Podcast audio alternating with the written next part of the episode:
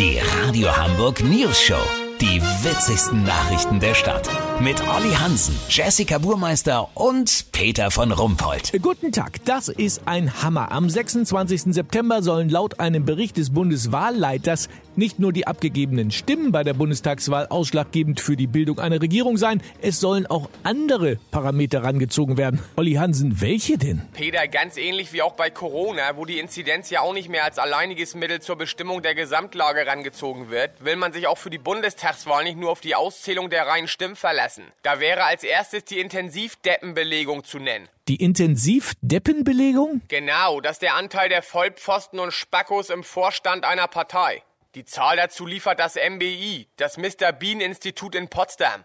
Ein anderer wichtiger Faktor ist auch hier die Impfquote. Wie viele Menschen sind bereits gegen billige, inhaltslose Parolen und stumpfe Werbesprüche wie Respekt für Arbeit, Klimaschutz und Wachstum oder Rente neu denken geimpft? Denn ungeschützt kann man sich mit diesen Quatschparolen schnell anstecken. Ganz entscheidend ist auch die Anzahl der schweren Verläufe im Wahlkampf. Beispiel Annalena Baerbock von den Grünen. Als Hoffnungsträgerin und gefeierte Klimaretterin gestartet, trauen ihr heute viele Wähler nicht mal zu, eine Postkarte mit eigenen Worten zu schreiben. Aber auch Armin Laschet und seine gesamte CDU werden, wenn die Umfragen stimmen, am Ende noch lange mit der Kandidatenauswahl und dem Ergebnis zu kämpfen haben. Stichwort Long Bullshit Syndrom. Lass so machen, Peter. Wenn ich weiß, mit welchem Quotienten diese Parameter im Verhältnis zu den reinen Wählerstimmen rausgerechnet werden und ob das dann nicht doch schlicht Wahlfälschung ist, melde ich mich nochmal. Dann habt ihr das exklusiv, okay? Ja, man wundert sich ja über gar nichts mehr. Vielen Dank, Olli Hansen. Kurznachrichten mit Jessica Burmeister.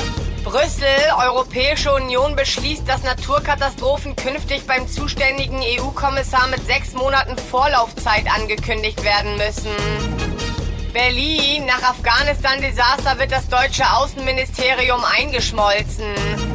Immobilien in immer mehr Hamburger WGs zieht es. Hä? Nein, Quatsch. Immer mehr Hamburger zieht es in WGs. Kleiner Dreher, sorry. Das Wetter. Das Wetter wurde Ihnen präsentiert von Arte Doku-Tipp. Die schönsten Parkuhren Usbekistans. Heute 20.15 Uhr. Das war's von uns. Wir hören uns morgen wieder. Bleiben Sie doof. Wir sind es schon.